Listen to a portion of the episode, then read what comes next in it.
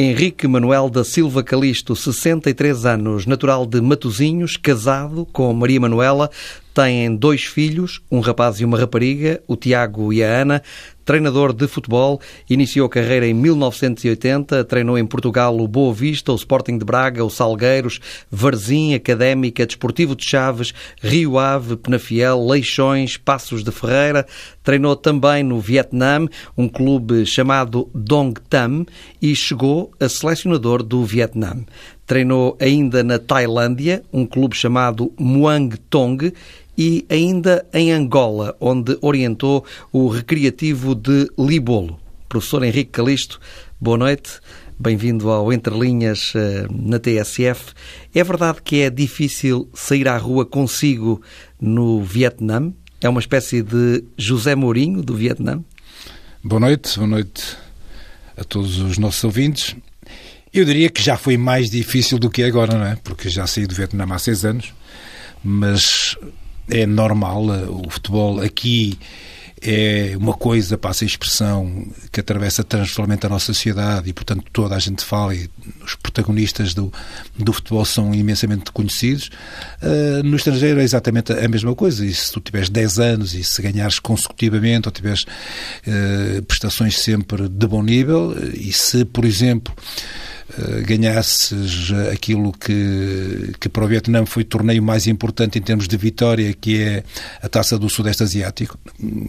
Ganharam pela primeira vez comigo e a única vez comigo. E porque as pessoas são extremamente entusiastas eh, em relação ao, ao futebol, nesses momentos é, é difícil porque nós somos reconhecidos. Só isso. E esse reconhecimento foi tão grande que chegou ao selecionador do Vietnã?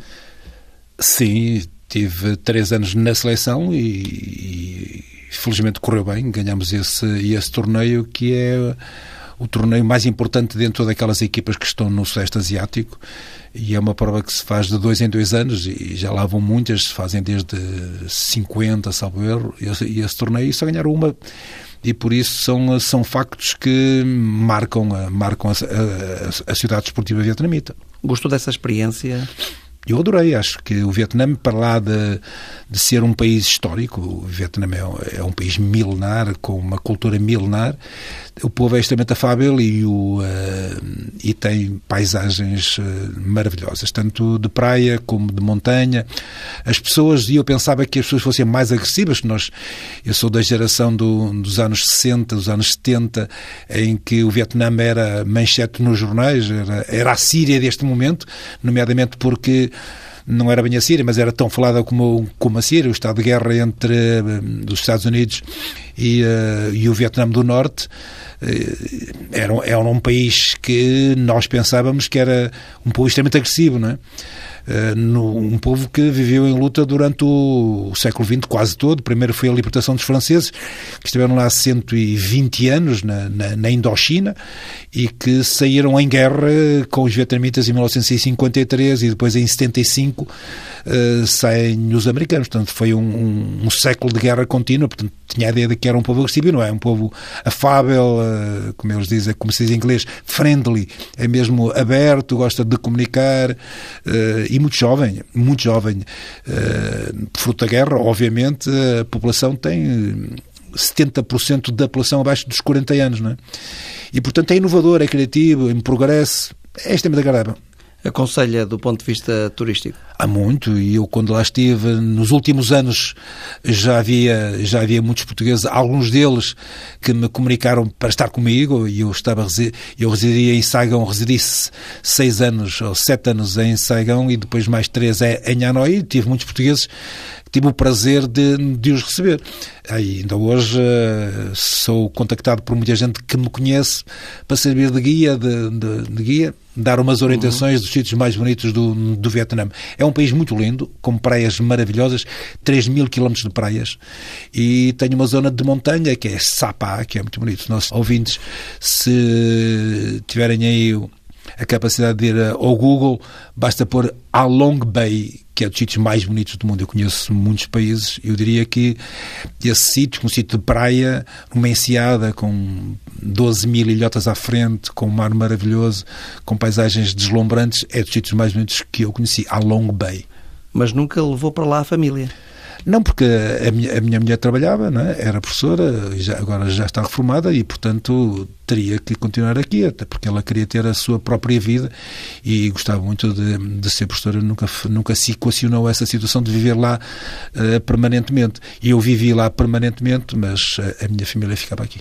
E diz uh, que é um povo apaixonado por futebol. Apaixonado por futebol. Uh, eu acho que, repare, eu tive, conheci aquela zona toda, o, a zona, o país menos apaixonado porque tenho um um desporto eh, que combate o futebol que é as Filipinas, que é muito do basquetebol, mas que nos últimos anos até está a ter um grande incremento a essa modalidade. Mas a, aquela parte da Ásia são perfeitamente loucos por futebol. E o primeiro... Mas pelo futebol deles ou, ou pelos, pelo futebol do, do, dos campeonatos europeus, dos principais campeonatos? Uh, na Ásia Uh, começa agora a haver algum impacto em relação aos clubes, porque os clubes são clubes empresa. A organização dos clubes é totalmente diferente da, da nossa. Não há clubes que se identifiquem com a terra, não é? Uh, são, uh, são liderados sempre por empresas. Antes eram lideradas pelo governo, eram os clubes da polícia, da Força Aérea, do Exército, o Exército 1, o Exército 2, isto era comum a, to a toda a Ásia. Essa organização foi desaparecendo e foram tomados os clubes por empresas privadas. Portanto, não há essa, essa identificação. Agora, eles são uh, muito apaixonados pelo seu país. Todos eles têm um sentido patriótico, até porque o Vietnã é muito mais que os outros, a Tailândia também, mas uh, a seleção é, é, é, é, de facto o clube de todos. Uh, muito bem organizado, com boas condições de trabalho, muito boas condições de trabalho. Nós hoje falamos que o paradigma perfeito das condições é a China, mas estes países ao lado já começam a ter muito boas condições de trabalho. Quantas pessoas, em média, assistem a um jogo? de futebol? Há, há, há, estados em que a média não tem estádios como nós, não, é? não tem estas, esta, os nossos estádios pós-europeu, mas 25 mil pessoas, mínimo 10 mil pessoas, normalmente em, todo, em todos os campos há. Até porque são 90 milhões, não é? Comeu coisas muito esquisitas enquanto lá esteve? Comi aquilo que eu achava que, que deveria experimentar. Uh, cobra é um, é um prato que é, eh, que eles comem, mas não é muito usual, mas, mas é, mas é da, da tradição gastronómica. Experimentou? Experimentei, claro. E é bom? É bom, nem é mau, é assim assim. Mas comer a, eh, o coração da cobra e beber o sangue da cobra faz parte do, do ritual de, de se comer a, a, cobra. E depois escorpiões hum, e mais bichinhos como estes, uh, come-se tudo. Muito mais na China que, na, que no Vietnã. Por exemplo, na, na Coreia, Coreia do Sul, come-se muito cão, gosta-se muito de cão e no Vietnã também se come mais no norte, mas eu nunca, eu nunca comi. Nunca, cão não conseguia comer. Agora o resto fomos comendo, não é? Mas como se bem, a culinária deles é muito boa. Tem, a, comi... sopa, a sopa é espetacular. Que é, tem, por exemplo, grandes restaurantes em França de sopa vietnamita, porque há uma grande colónia vietnamita em França, não é? Porque os, os franceses estiveram lá 120 anos. E a, a sopa é o pho, pho, escrita com PHU, pho comia para ser bem aceito, por uma questão cultural, ou comia porque queria experimentar? Não, não, não. Comia porque a, a cobra é, é, um ritual de, de boas-vindas, não é? E ou seja, seria uma desfeita não, é uma, é uma desfeita, comer. É uma desfeita. Culturalmente, mesmo a oferta, estamos na mesa, a oferta para se beber tem que, tem que estar, de facto, dentro dessas tradições. E essas tradições são, são fundamentais para nós sermos acolhidos. Acho que uh, agora no, no, no Futebol Talks, o Jardim dizia dizia que uma das capacidades que fez com que os, os treinadores portugueses se afirmassem é a nossa capacidade de adaptabilidade. Sem dúvida nenhuma. E, e está a falar em França, não é? França também, que são chauvinistas, não é? Não há esse chauvinismo na Ásia, mas a primeira grande lição, quando tenho a oportunidade de falar sobre a minha experiência, é de facto essa capacidade adaptativa e uma visão abrangente sobre o, sobre o futebol que os outros treinadores não têm. Nós estamos no jogo, ou estamos no clube, melhor dito, e tentamos melhorar as condições de treino, as condições de, de, de balneários, condições de residência, por exemplo. Eh, os jogadores na Ásia, muitos deles, ou a equipa toda, eh, fica vários dias em estágio, tem, tem os seus próprios centros de estágio, onde os jogadores ficam, e isto é uma, uma longa tradição e, portanto, há que melhorar isso. Os treinadores eh, estrangeiros é, é o treino, o apito, pouca comunicação e resume-se a isso. Nós não, temos esta abrangência que faz com que nós uh, sejamos muito bem, muito bem aceitos. Já agora sobre o Vietnã e sobre Portugal na Ásia, nós não temos a, noção do impacto que a nossa história na Ásia tem em relação a esses povos. Por exemplo, o Vietnã é o país na Ásia que escreve com caracteres latinos. Todo o resto é aqueles hieroglifos uhum. esquisitos que nós, não, que, que, nós não sabemos, mas que são diferenciados. A escrita na Tailândia é diferente do Laos, da Coreia do Sul, da China. Tá, há diferenças. Uh, mas no Vietnã escreve com caracteres latinos. Quem é que implementou esse alfabeto? Um padre português, padre Manuel Pina, não é? Portanto, nós não temos essa noção. Uma das terras mais bonitas Oian, que é um, um, centro turístico, que é património cultural da Unesco, os primeiros ocidentais de lá chegarem, portugueses, não é? Portanto, nós temos de facto uma capacidade de entrar na Ásia que muitas vezes o poder político e, não vê.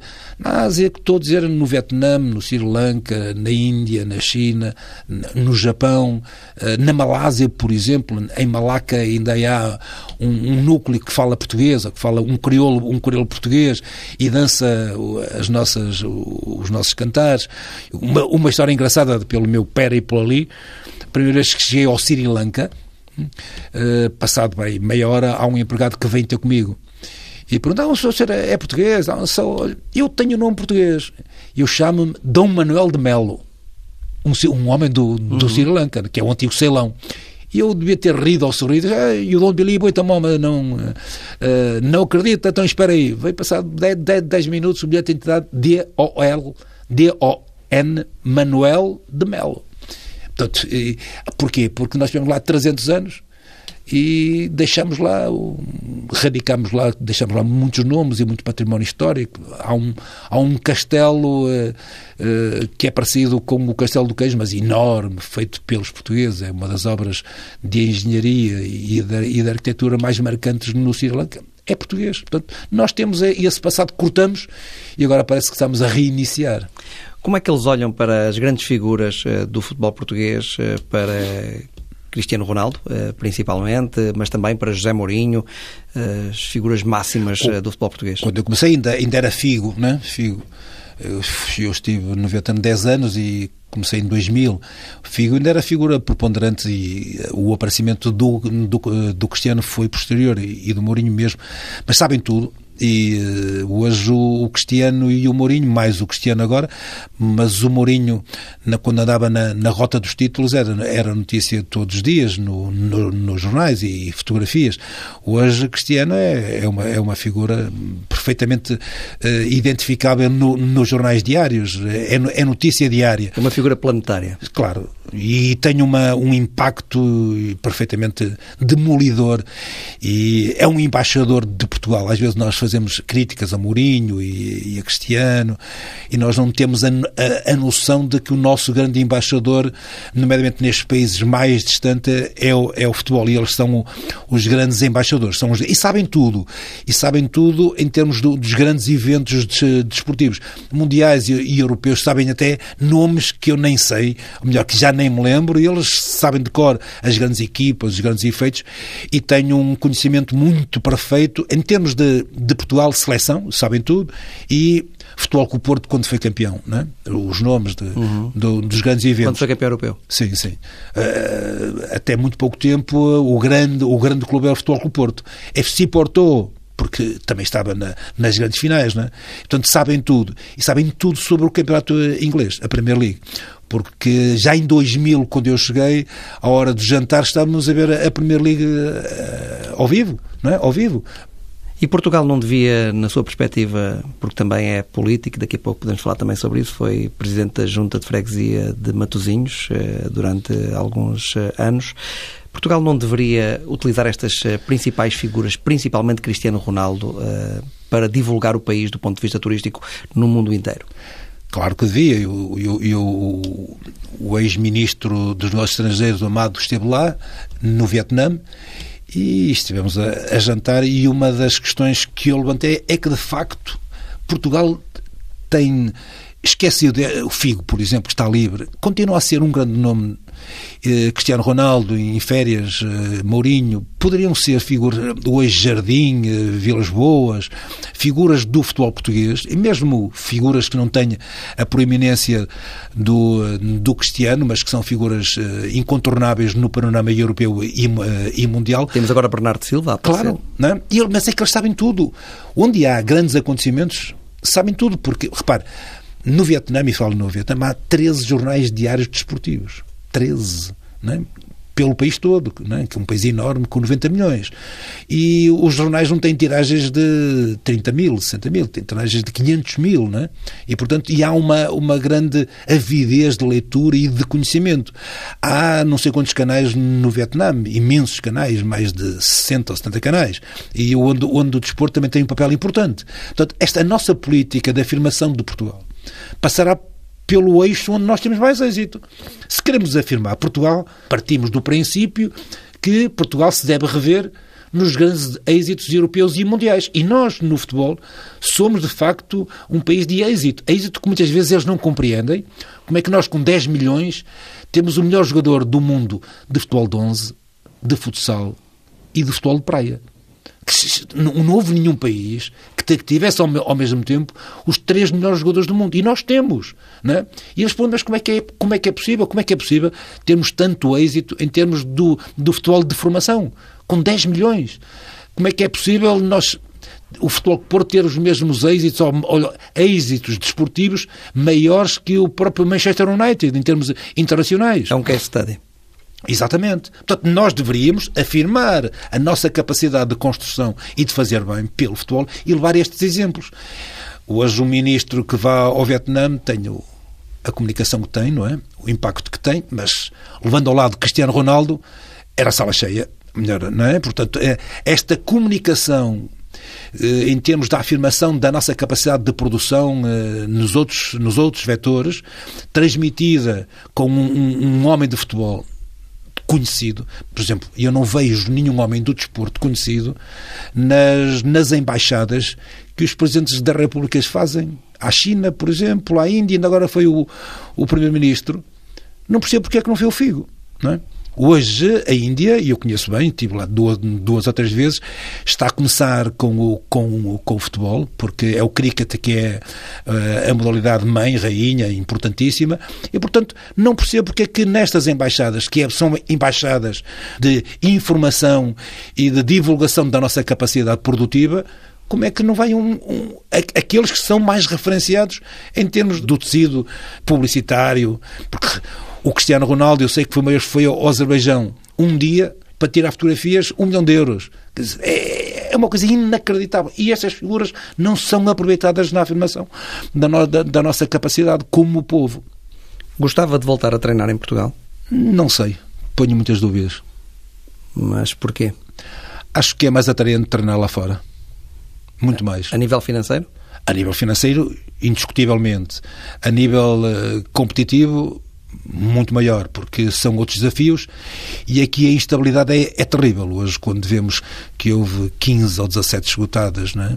esgotadas e saídas, algumas delas não foram esgotadas, é uma coisa que, que é inacreditável. Que não, não, isto é, é sentir que a instabilidade que, que era a nossa profissão é, é, sempre instável, não é? É perfeitamente instável, até porque fazemos contratos de um ano, eh, dois anos no máximo, e os projetos, eh, eu acho que deve haver projetos, mas os projetos, se não tiverem êxito no primeiro ano, o treinador normalmente sai, eh, sai do projeto.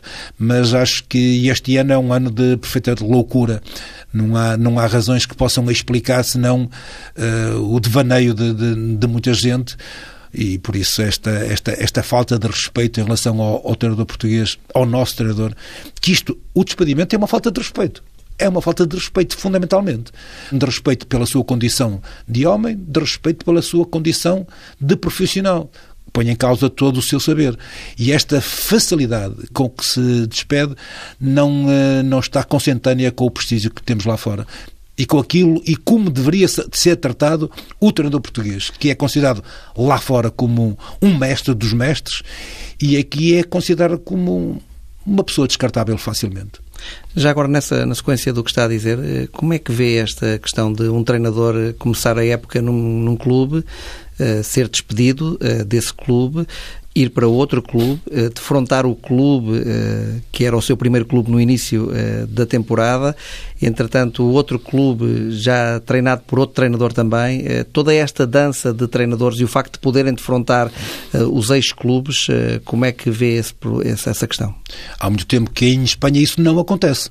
O treinador despedido de uma divisão não pode treinar nessa, nessa divisão.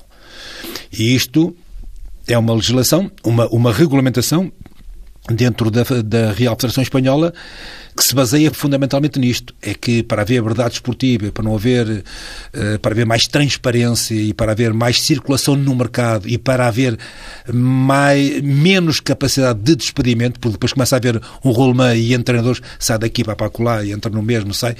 Repare, por exemplo, eh, nesta situação. O Moreirense. O, o Moreirense é treinado eh, pelo Petit, que treinou o Tondela. Mas o, o Moreirense no início da época era treinado pelo Pepa, que, está no tom que agora está no Tondela. Ou Petit... seja, se se defrontarem, está o Pepa na cadeira que era do Petit e está o Petit na cadeira ou no banco que era do Pepa. Isto não é normal. Isto não é normal. Não é? Eh, eu conheço, não tive ainda a capacidade de, de ver a regulamentação nos outros países, mas sei, por contactos diretos, que em Espanha isso não acontece. Não é? Para que isto não, não apareça uma coisa vulgar, e não é vulgar isto. Portanto, nós, se nós analisarmos o, o futebol, nós temos. Mas vocês, como treinadores, eh, falam desta questão? Falamos, claro que falamos.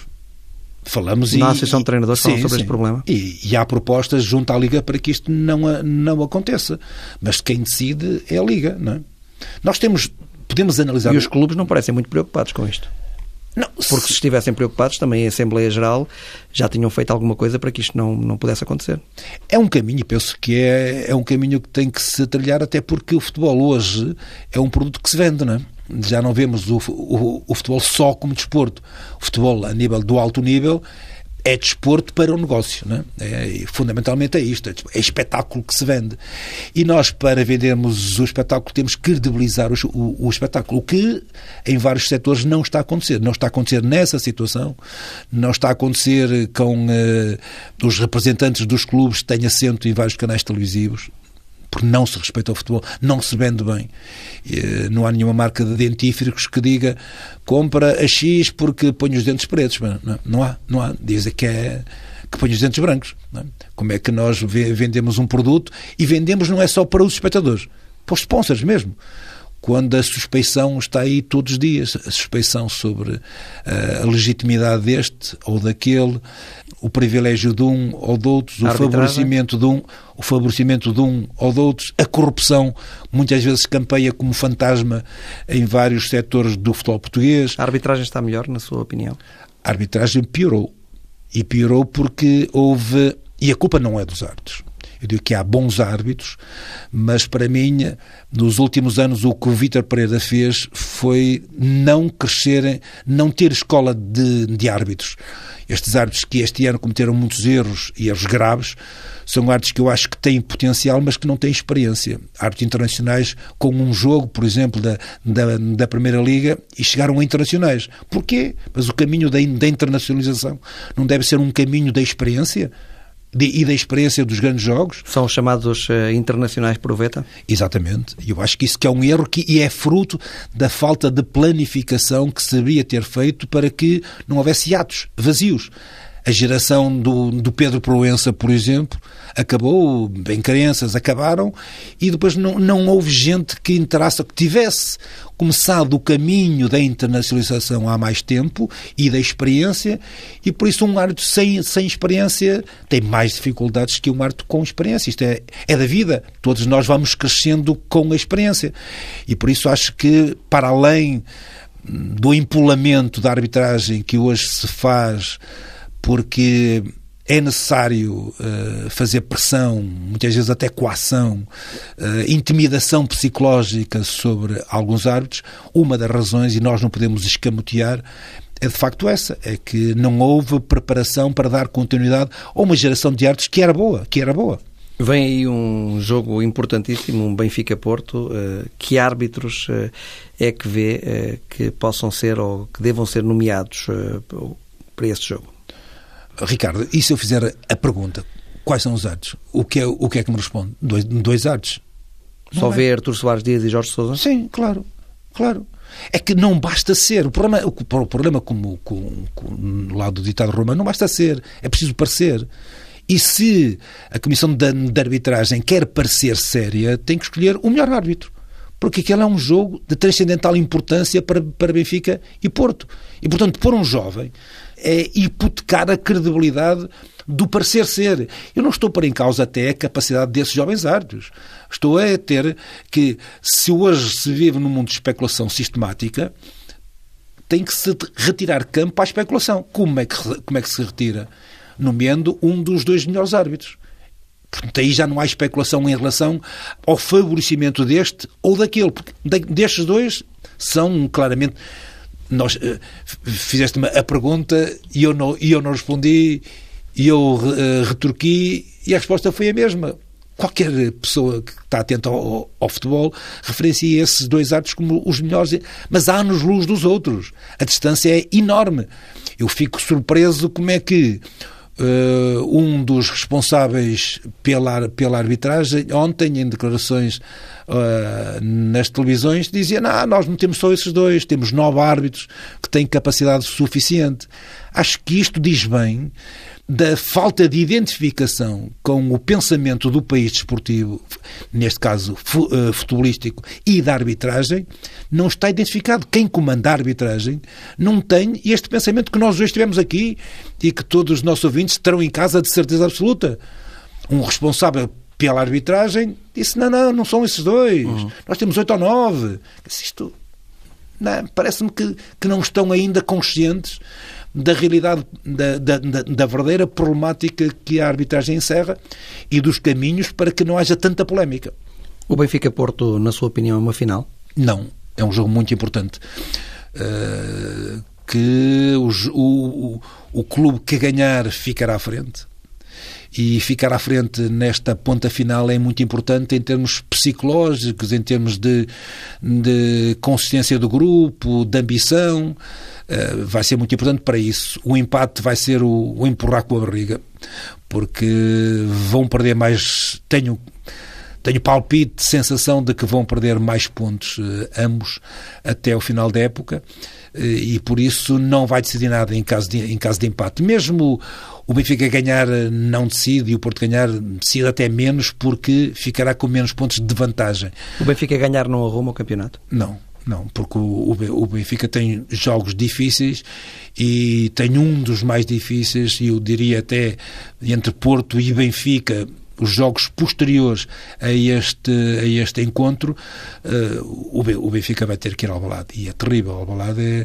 Hum, hoje, o Sporting, sem, sem capacidade de, de discutir o título, vai fazer deste jogo o jogo de uma máxima importância. O, o Sporting encara sempre os jogos para, para ganhar, é óbvio e evidente, mas este jogo em Albalade com o, o clube que porventura estaria à frente uh, nessa data, o Sporting teria imenso gosto em fazer parte da decisão do título indiretamente. Acho que. E é um jogo muito difícil porque o Sporting é um clube que, que neste momento está estável em termos classificativos, nem penso que não chegará aos dois primeiros, mas dificilmente passará para quarto e, portanto, está numa fase de estabilização, de confiança, sem grande pressão e isso permite eh, performances melhores. E o que é que pensa que vai dar o clássico do próximo sábado no Estado da Luz? Quem é que está, na sua opinião, em melhor posição eh, para ganhar o jogo? Eu acho que nos últimos olhando para o passado recente, o Porto tem uma, um jogo melhor. Um jogo mais eficiente, mais, eh, mais pausado, mais, mais dominante que o Benfica. Uh, vem ambos de, de, dois resultados não muito bons, dois empates, empates de Ferreira e no Dragão com o, com, com o Setúbal. Se o Porto tivesse ganho, a história seria outra porque estaria à frente e quem vai à frente alumia duas vezes e tenha outra, outra capacidade motivacional. E este empate do Porto em casa frente à Vitória de Setúbal não aumentou também o moral da equipa do Benfica? Aumenta aumenta o moral, aumenta porque, como estava a dizer, é muito mais fácil abordar um jogo quando se vai à frente do que quem vai atrás, porque quem, quem vai atrás está a olhar para cima, como, como diz Jesus, não é? e, e, e está numa situação de, de inferioridade, é, não pode perder, não, não pode empatar. Uma, um clube que vai à frente, mesmo um ponto, como é o caso neste momento, se empatar, continua na frente. E, portanto, tem dois resultados para os quais pode jogar. Quem vai atrás só lhe interessa porque é a única oportunidade. Para, se o Porto, hoje pode-se dizer, até sábado, que o Porto depende dele, correto? Uhum. Porque ele próprio tem capacidade suficiente, tem meios, não é, não é capacidade, tem meios para ultrapassar o Benfica. Ganhando, ultrapassa. Depende só dele. A partir do jogo da luz, se o Porto não ganhar, não pode dizer que depende só dele depende dos outros, depende de terceiros. Das escorregadelas do Benfica. É evidente. Só isso é determinante. Quem pensar não pode, não pode pensar senão dentro desta linha de raciocínio.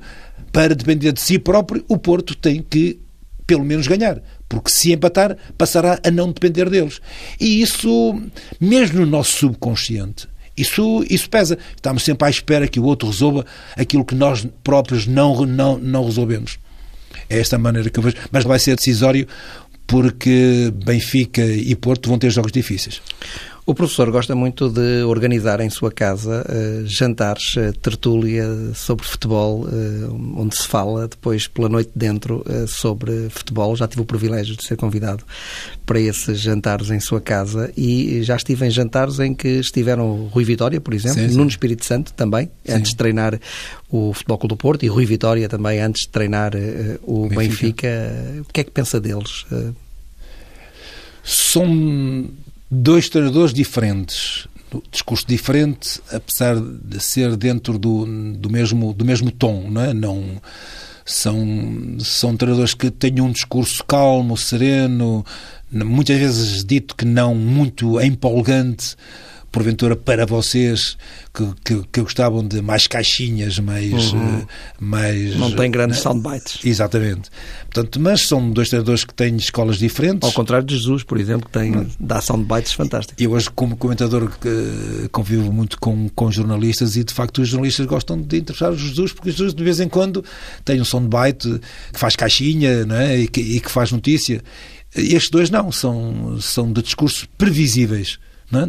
homens de discurso previsível dentro da linha que, ele, que, que eles encaram, que é de uma, uma, uma liderança calma, mais calma, mais serena, mais em termos uh, em termos mais mais eruditos poder-se á dizer que é uma que é uma que é uma direção democrática uma e outro que é mais autocrático que é mais uh, de imposição uh, singular o, o Nuno e o Rui são mais uh, de direção coletiva, gostam muito de falar no nós, o nós é importante, não é? os dois falam mais no eu do que, do que no nós.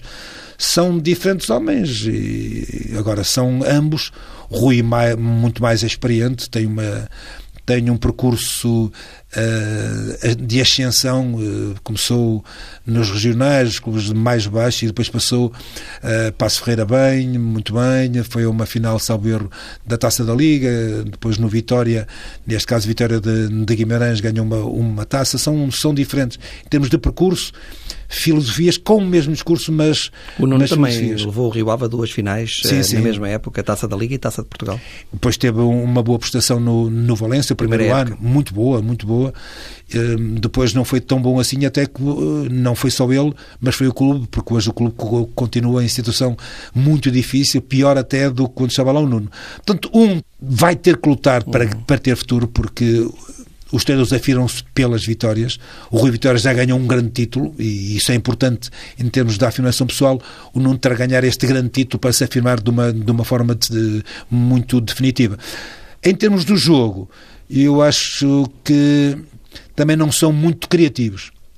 espera-se muito. O Jesus é mais criativo em termos da, da organização da, da, estrutura, da tática. Normalmente pretende sempre surpreender o seu adversário nestes grandes jogos com a inclusão de um, de um, de um, de um jogador novo.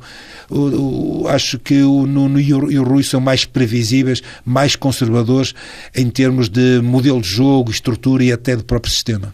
O nosso tempo está a esgotar-se. Vou-lhe fazer, eh, pedir-lhe respostas rápidas eh, para algumas eh, perguntas mais diretas. Qual foi o melhor jogador que treinou?